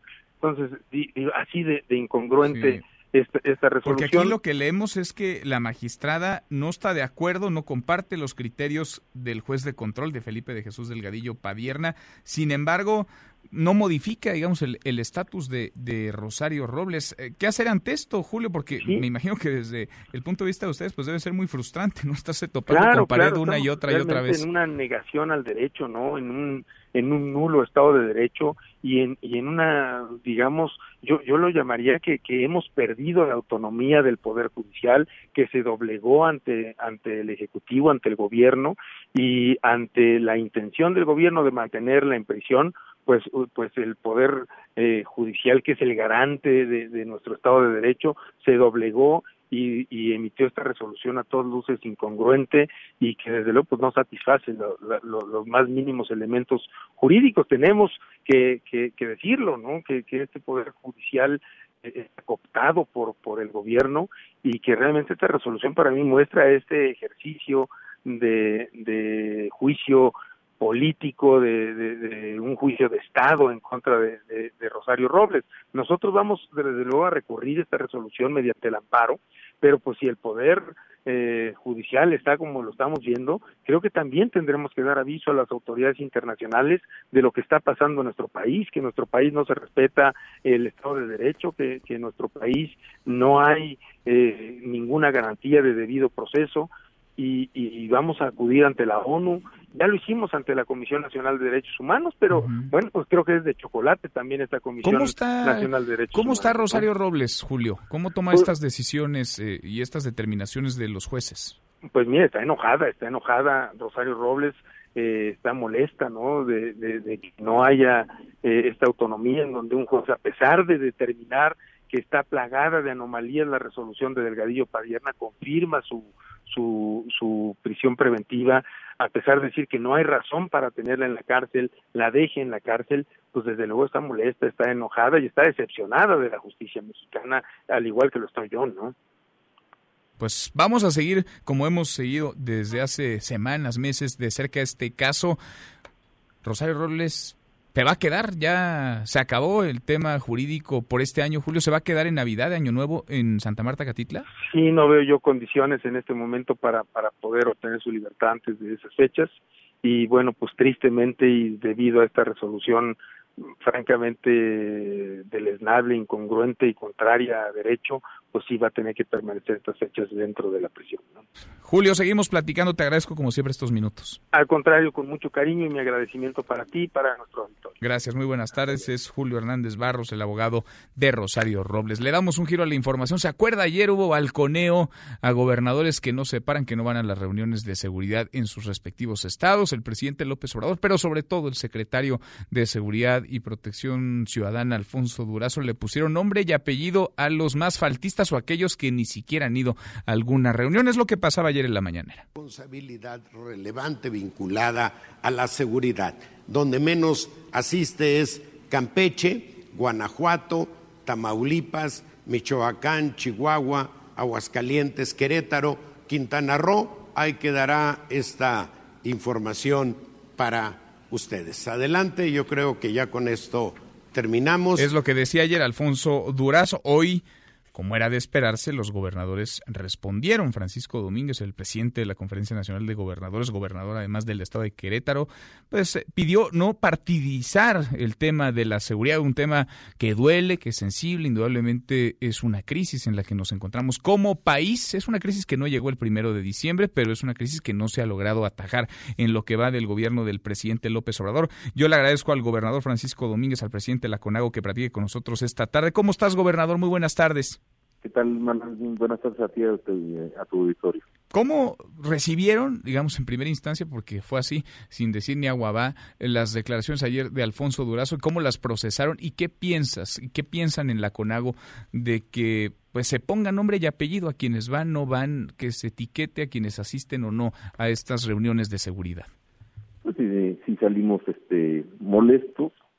Eh, eh, muy muy temprano subimos un tweet con, con una carta que redactamos de, todos de forma conjunta eh, porque no, no no tiene correlación si te reúnes o no te reúnes. Yo creo estrictamente que los mismos ciudadanos no le importa si nos reunimos o no nos reunimos cuántas veces nos reunimos. Los ciudadanos están esperando que haya paz en sus calles en sus colonias en sus barrios en sus comunidades que la niña pueda tomar los espacios públicos, los adultos mayores en familia, y, no si tienes reuniones o no tienes reuniones. Eh, lo, dije en la pública, eh, porque tuvimos antes una privada, eh, como tú bien dices, no debe participarse este tema tan delicado que es la seguridad, ni dar regateo ideológico en los que hoy nuestro México está, está viviendo, y se tiene que tratar diferente entidad por entidad. No es lo mismo el estado de Tamaulipas que el de Colima o el de Querétaro.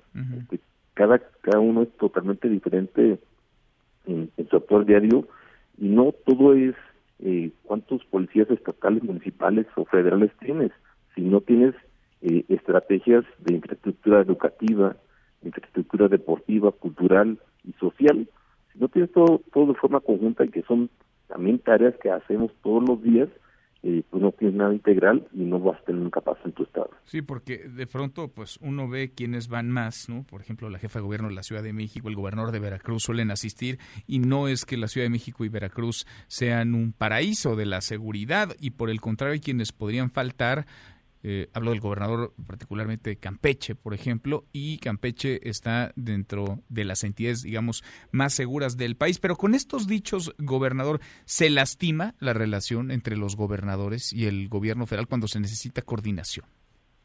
Se, pensó, yo lo, yo lo pondré que se pensó, eh, aceptaron en la, en la privada que convoque eh, en la primera semana de enero a una reunión de la CONAGO única tema seguridad, seguir debatiendo, porque en media hora no puedes debatir esto y puede llegar a los acuerdos.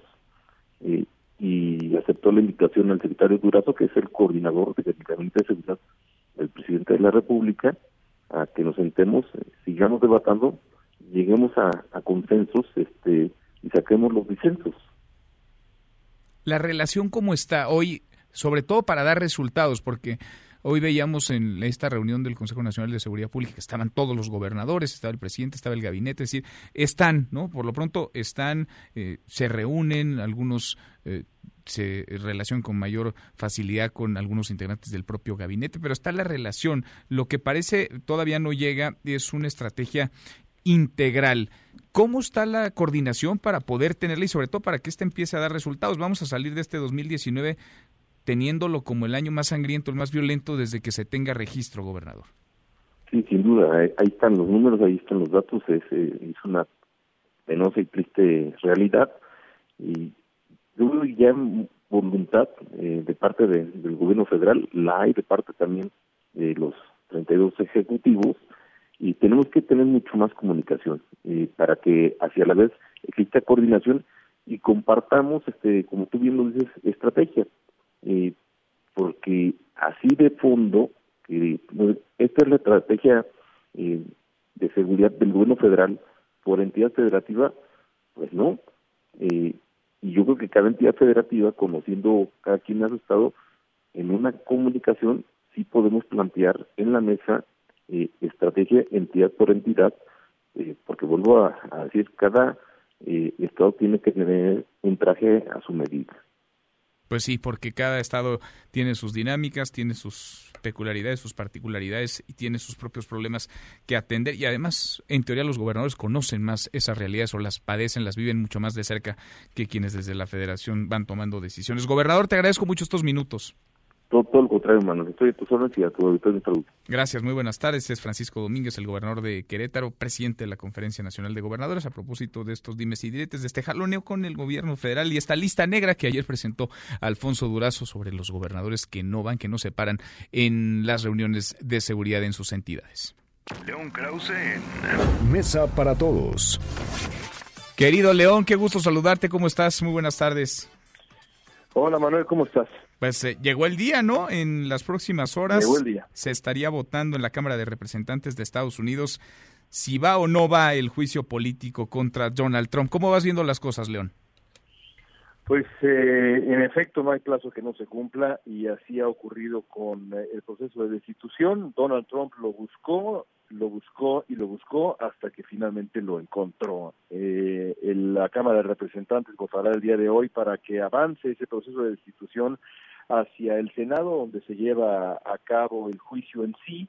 Y en el Senado, eh, Donald Trump seguramente será absuelto en, eh, los eh, dos cargos que enfrentará y permanecerá como presidente de Estados Unidos, ya lo hemos dicho. Pero por lo pronto, este proceso que ocupa la atención de todo el país, seguramente, eh, seguramente le hará daño, aunque también hay que subrayar con toda claridad, Manuel, que hasta este momento antes del principio formal, digamos, del proceso en la Cámara de Representantes y el juicio en el Senado, eh, la opinión pública en Estados Unidos está, pues, eh, firmemente dividida en cuanto a la sensatez del proceso de destitución. El, el número que más me llama la atención, 43% de independientes, una minoría de los votantes independientes lo respalda, así que es una apuesta arriesgada para los demócratas, sin duda alguna. Ahora, ya estamos en estas, ya hemos escuchado a Donald Trump, hemos leído la carta que le mandó a Nancy Pelosi, Pelosi también mandó locura, carta de locura, de locura, está muy enojado, pero ya sabemos cómo se las gasta, ¿no? El presidente de Estados Unidos. Uno pensaría, León, ¿por qué tanto brinco estando el suelo tan parejo? Es decir, en la Cámara de Representantes esto parece va a avanzar, en el Senado se va a detener y luego terminaremos casi igual, ¿o no? Te lo pregunto. ¿Le va, ¿Le va a pegar realmente a Donald Trump todo este proceso? ¿Sí puede impactar en su imagen y en su carrera, en lo que quiere él buscar la reelección el próximo año? Evidentemente, ser el, eh, solamente el tercer eh, presidente en toda la historia de Estados Unidos en enfrentar un juicio de destitución es, es una es una mancha que, que, resulta indeleble. Ahora, ¿cómo afectará esto su eh, eh, su ah, proceso de reelección? Eh, es eso está todavía por verse y eh, es ahí donde vale la pena regresar a, los- a las encuestas que yo te decía. Es decir, una enorme mayoría de los demócratas dicen, por supuesto, que eh, Trump merece enfrentar este proceso de destitución. Una minoría eh, minúscula de los eh, republicanos están de acuerdo con eso, menos del 10%. Eh, el, el debate es qué va a pasar al final del proceso. ¿Será suficientemente escandaloso como para que eh, crezcan los números de aquellos que respaldan el proceso de destitución? Eh, ¿Resultará costoso para Trump en la reelección del año que viene? Son todavía, son todavía incógnitas, depende en gran medida qué tan efectivos sean los demócratas y qué tan efectivo sea el presidente de Estados Unidos en darle la vuelta a la narrativa. Pocos tan buenos como Trump para manipular la narrativa de lo que ocurre. Ya veremos qué tan hábil es en esta, que es sin duda la gran prueba, pero también con la mayor recompensa potencial para, para él. Pues se puso bueno y llegó, llegó el día. León, lo vamos platicando. Un abrazo y gracias como siempre. Otro para ti, gracias. Gracias, muy buenas tardes. León Krause y el impeachment, el posible juicio al presidente de Estados Unidos, Donald Trump. Cruzamos la media ya a la hora con 34. Pausa, volvemos con un resumen de lo más importante del día. Esta mesa, la mesa para todos. No te levantes. Podrías perder tu lugar en la mesa para todos. Con Manuel López San Martín. Regresamos. Este podcast lo escuchas en exclusiva por Himalaya.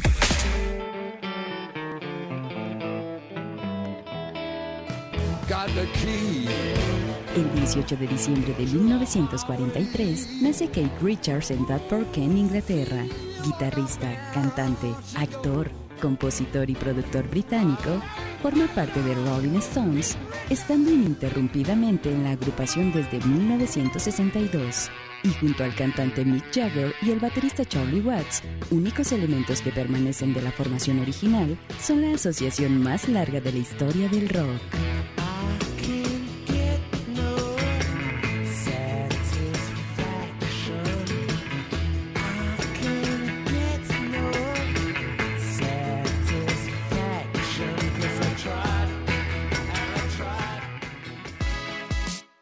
Seguimos, volvemos a esta mesa, la mesa para todos, cruzamos la media ya a la hora con 35, le entramos a un resumen con lo más importante del día.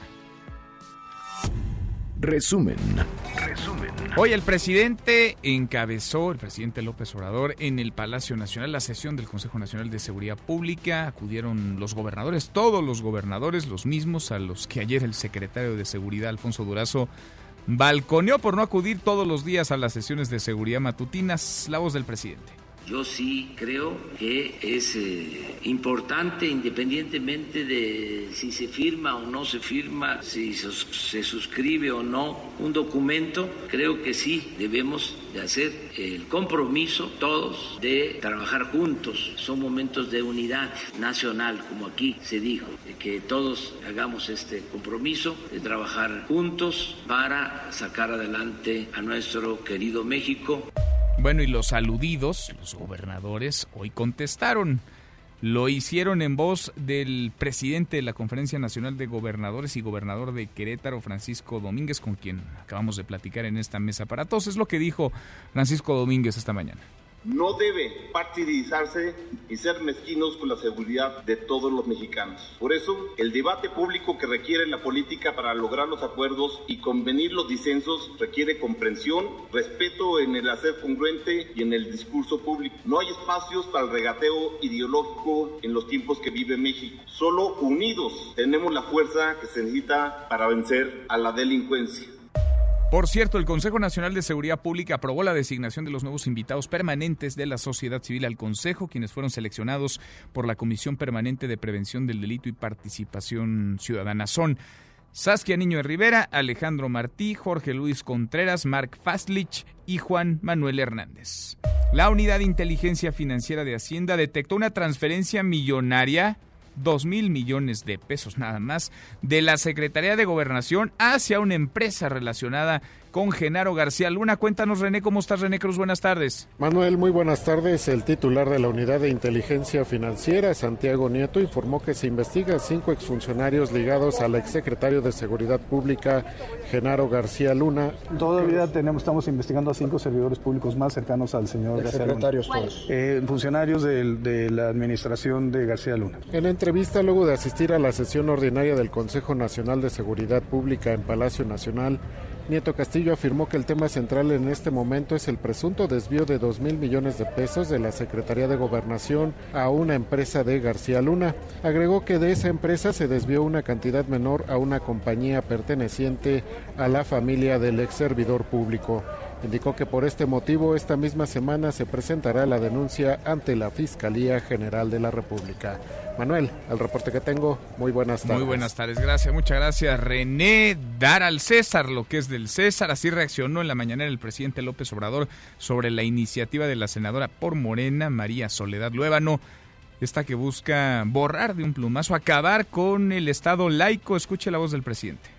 En lo que a mí corresponde, considero que ese tema no debe tocarse. Lo digo también con mucho respeto a la diputada que, repito, tiene, a la senadora que tiene todo su derecho y pertenece a eh, un poder independiente, autónomo. Pero considero que eso ya está eh, resuelto desde hace más de siglo y medio. Creo que eso se resolvió, eh, la separación del el Estado y de la Iglesia. Pero la senadora insiste. María Soledad Luébano tuiteó hace unos minutos, vivimos en una democracia donde todos los temas se pueden debatir con respeto y apertura. Solicité a la Junta de Coordinación Política del Senado que mi iniciativa sobre asociaciones religiosas se debata en Parlamento abierto. Platiqué en esta mesa, la mesa para todos, con la senadora Lili Telles, a quien el presidente de la Comisión Nacional de Honestidad y Justicia del partido, Héctor Díaz Polanco, busca sacar de la bancada Lili Telles, que no está ni afiliada a Morena. Esto nos dijo.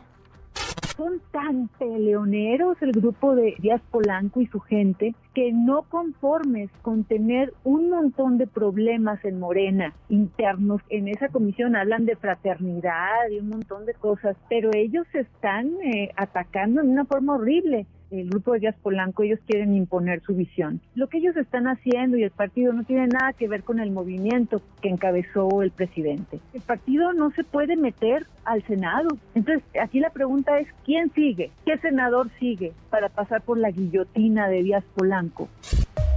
Hasta aquí el resumen con lo más importante del día.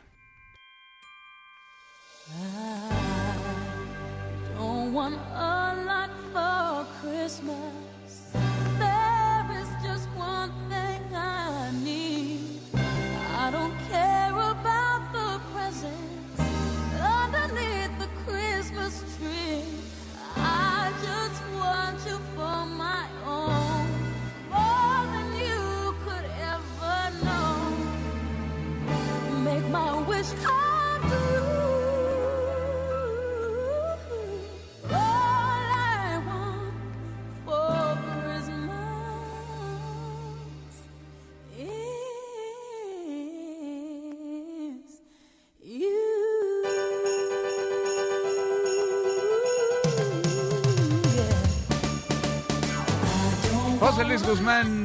Miyagi que entró bailando, derrapando a esta cabina. ¿Cómo te va Miyagi? Muy buenas tardes. Muy bien, ¿y tú, Manuel? Bien, muy bien. Te preguntarás qué estamos escuchando, porque lo, lo- lo veo en tu cara, lo veo en el, tus el ojos. ambiente navideño, a ver. Fíjate que estamos escuchando a Mariah Carey, quien la gente la ubicará incluso más porque fue pareja de Luis Miguel. Sí, cómo no. Y pues la dejó para la rastra. Pero bueno, esa es otra historia. La cuestión es que Mariah Carey grabó hace 25 años este disco. que estás 25 escuchando. años tiene ya. All I Oye, Want for ¿cómo se ha utilizado esto en películas, no? En... En todo las, las has visto desde anuncios para shampoo, Sí, en, en películas, en todo. Lo curioso es que esta canción, que tiene 25 años de edad, hoy ocupa en este momento el número uno en las listas de Billboard. ¿Cómo crees? Es la canción más escuchada y más descargada en estos momentos. Y dicen algunos que es ya la más escuchada a nivel mundial cuando hablamos de fiestas navideñas. De plano. La Así es. número uno, la más escuchada. Sí, está. Incluso la revista Rolling Stone en los Estados Unidos la, califica entre las cuatro más importantes de canciones de rock navideño. Que es, digamos, hay muchas, pero muchas son muy malas. Esta está en el cuarto lugar, incluida, este, considerada por encima de algunas de los Beatles. ¿Esta te gusta o no? Ah, ¿qué te digo? La sobrellevas. Ah, La en poner una alguna- vez, dos en veces. alguna posada bien En entrado. alguna borracha. Sí, ya ¿No? cuando estás... ¿Ya entonado? Ya ponen lo que quieras. Pones hasta cri-cri y no pasa nada. Bueno, estamos entonces toda esta semana con canciones navideñas. navideñas. Fíjate, mañana, para que nos escuchen, mañana va a poner un disco bien interesante que está considerado el mejor disco navideño de todos los tiempos, pero que salió exactamente el día que asesinaron a John F. Kennedy. Ya no digas más, no digas más. Así que mañana se los presento. Es el mejor disco navideño de toda la historia. ¿Es en español? Eh, no, en inglés. Ah. No, Mijares no entra aquí. No entra. No. Tatiana. Pero luego te pongo tampoco. Pandora, si Muy quieres. bien. Pandora también Pandora, hacía sus ¿no? discos de Navidad. Ahí está ¿verdad? la reina de los niños, ¿no? O sea, Tatiana. Tatiana, Garibaldi, yo creo también. ¿no? Al tío Gamberrín. a Gamboín. Perdón, ese, Gamboín, a Gamboín. Cepillín, a todos. Todos. Muy bien, Miyagi. Gracias. José Luis Guzmán Miyagi en esta mesa para todos. Pausa y volvemos. Hay más.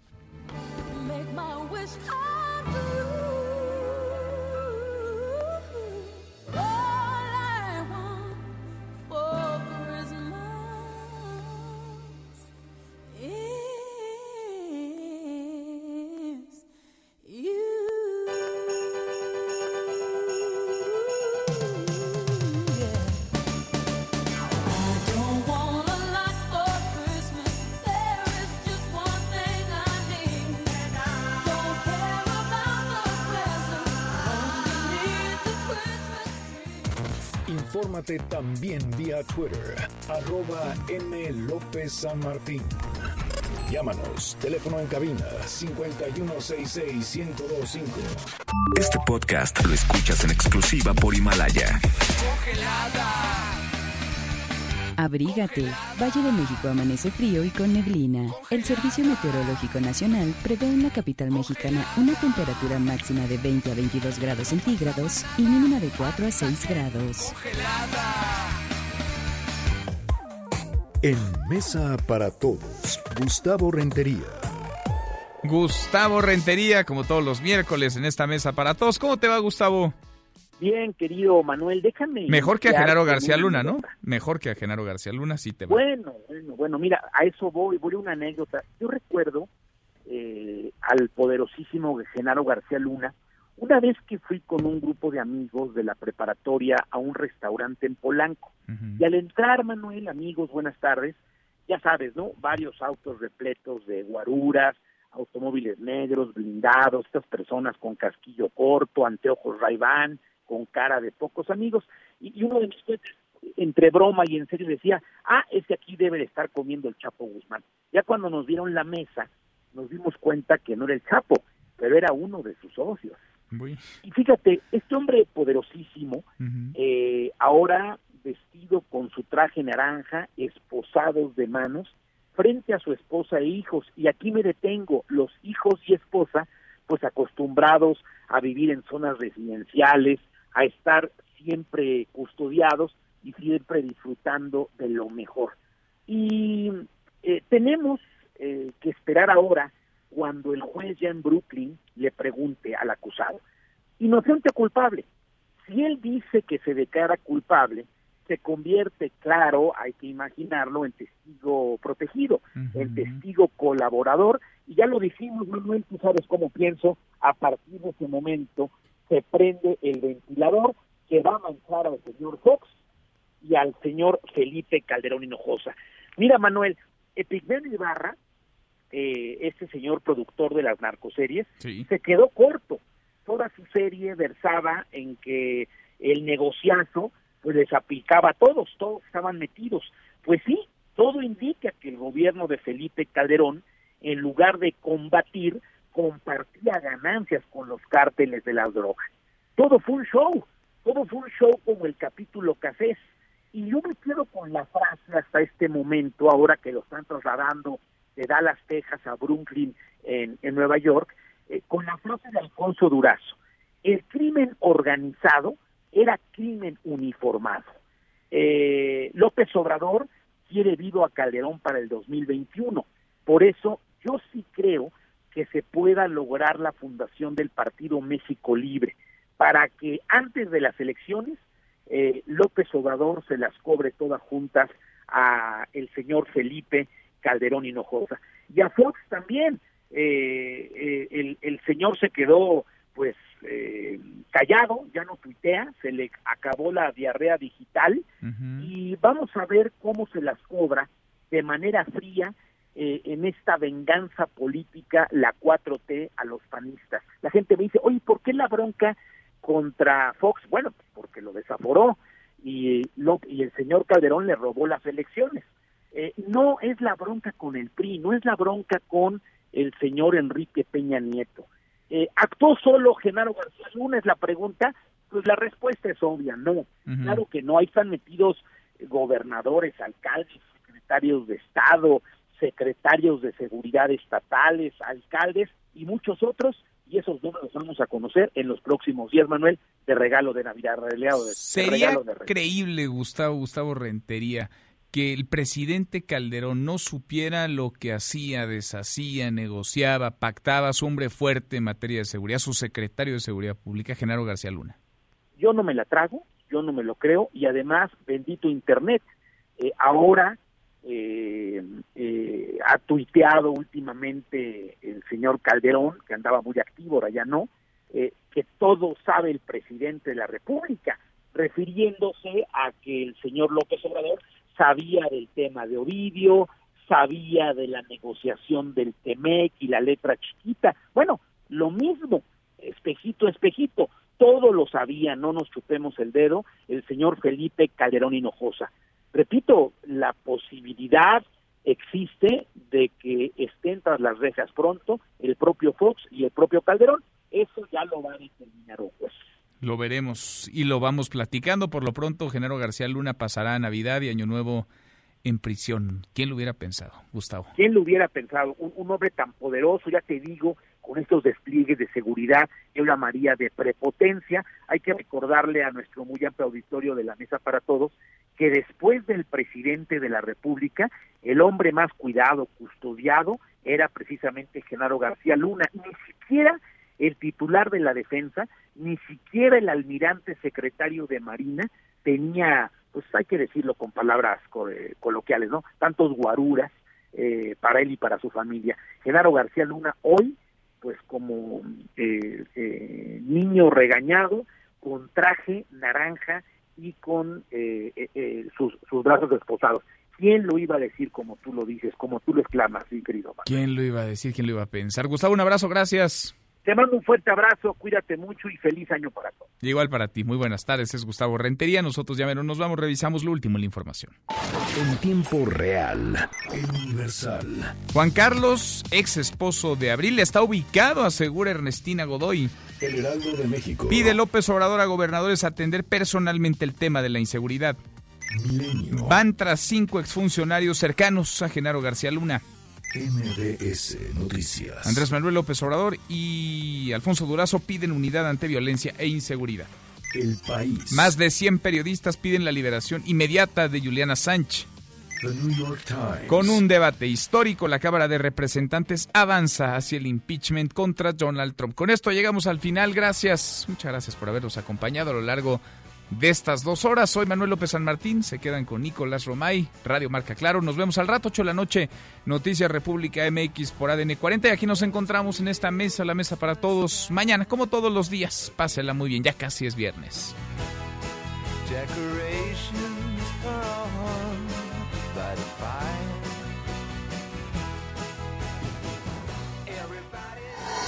MBS Noticias presentó Mesa para Todos con Manuel López San Martín.